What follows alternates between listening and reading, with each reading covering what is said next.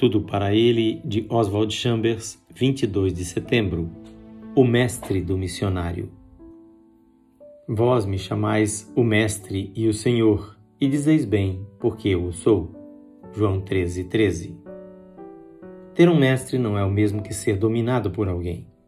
Ter um mestre significa que há alguém que me conhece melhor do que eu próprio me conheço, alguém que me é mais chegado que um amigo, alguém que sonda o mais profundo recesso do meu coração e satisfaz meus anseios, alguém que me dá a certeza de ter descoberto e solucionado todos os problemas e incertezas da minha mente.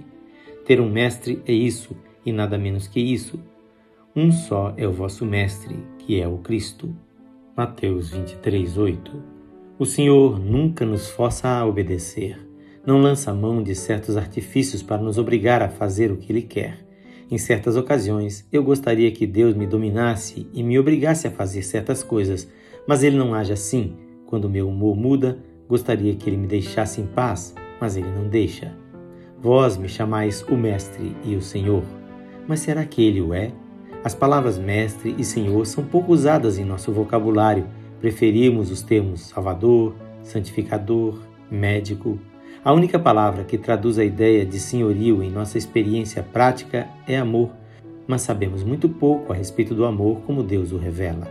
A prova disso é a maneira pela qual usamos a palavra obedecer. Na Bíblia, a obediência se baseia no relacionamento de igual para igual, o de um filho com seu pai. O Senhor Jesus não era o escravo de Deus, ele era seu filho. Embora sendo filho, aprendeu a obediência. Se nossa ideia é de que estamos sendo dominados, isso prova que não temos mestre algum. Se essa é a nossa atitude para com Jesus, estamos muito longe do relacionamento que ele deseja ter conosco. Jesus quer que tenhamos com ele um relacionamento no qual ele seja o nosso mestre sem que tenhamos disso conhecimento consciente. E tudo o que sabemos é que somos dele para lhe obedecer. Quem faz esta leitura é seu amigo, pastor Edson Grando que o Senhor Jesus se revele ao seu coração como seu Mestre e Senhor.